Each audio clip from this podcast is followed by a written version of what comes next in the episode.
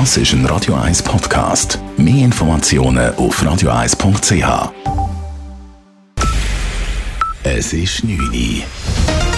Radio 1, der Tag in 3 Minuten.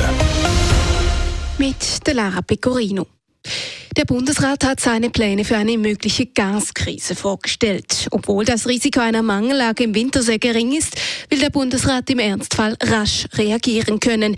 Er hat darum Ende September zwei entsprechende Verordnungen bei Kantonen und Verbänden in die Konsultation geschickt.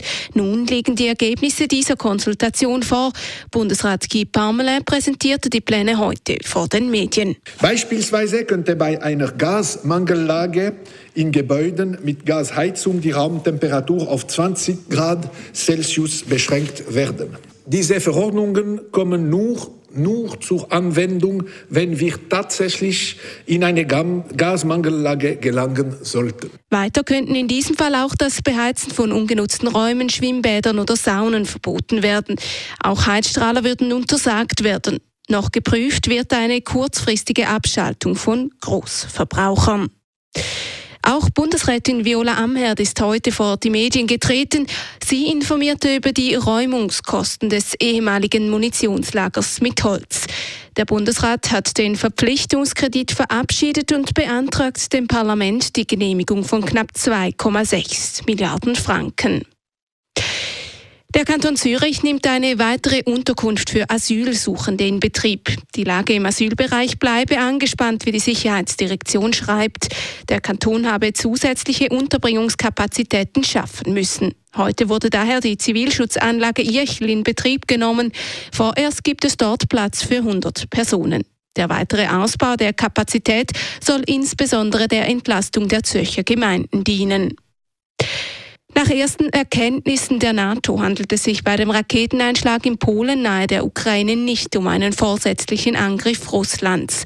Der Vorfall sei wahrscheinlich durch eine ukrainische Flugabwehrrakete verursacht worden, die gegen russische Angriffe eingesetzt worden sei, informierte NATO-Generalsekretär Jens Stoltenberg heute in Brüssel. Entsprechende Untersuchungen würden noch laufen.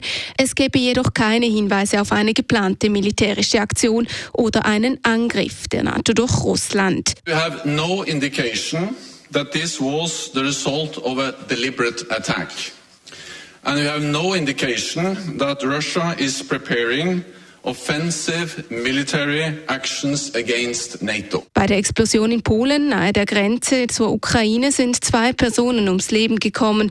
Die Explosion ereignete sich während eines groß angelegten Raketenangriffs auf die Ukraine. Radio 1 Wetter. Der Nacht gibt es ein bisschen Regen, morgen Donnerstag geht es dann wechselhaft weiter. Immer wieder kann es nass werden, es gibt aber auch wieder sonnige Abschnitte. Am Morgen liegen die Temperaturen bei um die 7 Grad, durch den Tag wird es dann aber deutlich milder mit bis zu 14 Grad. Schneeflocken gibt es ab 1800 Meter. Das war der Tag in 3 Minuten.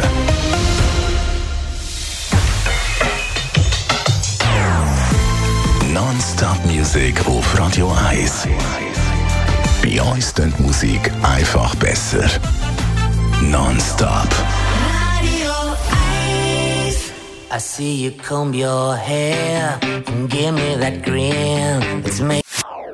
Das ist ein Radio 1 Podcast. Mehr Informationen auf radio1.ch.